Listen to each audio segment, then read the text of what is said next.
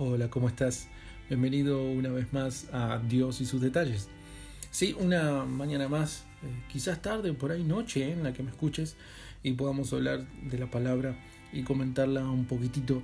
Eh, creo que es importante darle esa prioridad. Me parece que mm, si se la das vas a ver buenos resultados. Y justamente por eso es que mm, quiero leerte en el libro de Eclesiastés capítulo 3, versículo 1 eh, sí, tiene que ver con, que todo tiene su tiempo. Eh, vamos a leerlo.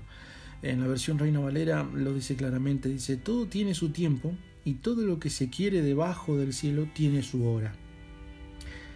Tiempo de nacer, en el versículo 2, y tiempo de morir. Tiempo de plantar y tiempo de arrancar lo plantado. Tiempo de matar y tiempo de curar.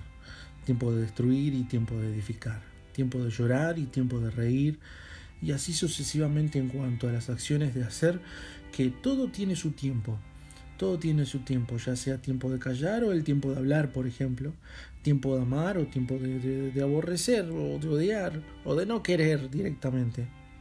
Tiempo de guerra y tiempo de pan. En el versículo 9 dice, ¿qué provecho tiene el que trabaja de aquello en que se afana? Y ella empieza a hablar sobre el hecho de que ha visto el trabajador, yo he visto el trabajo que Dios ha dado a los hijos de los hombres para que se ocupen en él. Eh, todo lo hizo hermoso a su tiempo y ha puesto eternidad en el corazón de ellos, sin que alcance el hombre a entender la obra que ha hecho Dios desde el principio hasta el fin.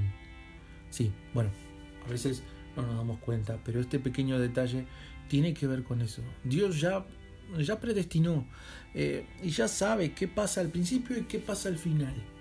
Sí, a veces no le vamos a prestar atención a eso, pero, pero por eso es importante recordarlo, porque en el versículo 1 dice, todo tiene su tiempo, y todo lo que se quiere debajo del cielo tiene su hora. Sí. Y ahí empieza una, una especificación de detalles que lo leímos anteriormente. Pero no te olvides, como todo tiene su tiempo y todo tiene su hora, quiere decir también que Dios, por eso dice en el versículo 11, todo lo hizo hermoso a su tiempo. Si por ahí en este momento vos estás un poco ansioso o un poco ansiosa en hacer algo y, y vos decís, pero insisto, insisto porque va a salir y va a salir por ahí no es el tiempo. Mucha gente no entiende eso y son detalles que vamos tocando en este podcast, los detalles de, Dios y sus detalles, que, que, tenemos que prestarle atención, dándole esa prioridad. Todo lo hizo hermoso su tiempo y ha puesto eternidad en el corazón de ellos, o sea, de nosotros. Quiere decir que, que no importa en el momento que pase, en nuestro corazón siempre vamos a estar seguros de que va a suceder y va a suceder en el momento correcto. Y si nos ponemos a pensar así, yo creo que sí. Porque muchas, muchas personas van a creer que eh, si lo hacemos mañana, ya lo tenemos, ya está. Y si lo haces un mes después, y uno se pregunta, pero ¿por qué? Uno tiene que estar eh, tan organizado y todo este tiempo y hacer... No, no, no. Porque también tiene que ver con los tiempos de Dios. ¿Y le preguntaste a Él? Dice el versículo 11, continúa diciendo, sin sin que alcance el hombre a entender la obra que ha hecho Dios desde el principio hasta el fin. O sea, todo lo hizo hermoso en su tiempo y ha puesto eternidad en el corazón de ellos, sin que alcance el hombre a entender la obra que ha hecho Dios desde el principio hasta el fin. No vamos a entenderlo, pero Dios tiene ya todo listo de esa manera. ¿Pero por qué? Vos tranquilo, vos tranquilo. Vamos a hacer una oración.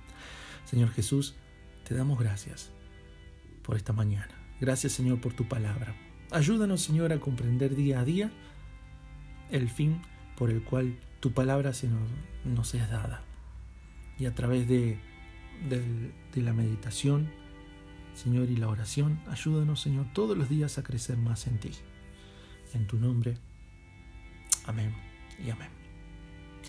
Y si me estás escuchando y es por primera vez eh, y, te parece muy interesante poder comentar sobre esto, y, por ahí tampoco vas a la iglesia o por ahí estás alejado y quizás por ahí quieres reflexionar sobre tu relación con Dios, yo quiero que, que te contactes conmigo. Podemos hablar, podemos hablar. Escribime a Rod Moyano, arroba Rod Moyano en, en Instagram, o si no, o Rodrigo Moyano, o en Facebook también como Rodrigo Moyano. Eh, te voy a atender, sin problema, podemos charlar. Te mando un abrazo, que el Señor te bendiga, que tengas un hermoso sábado.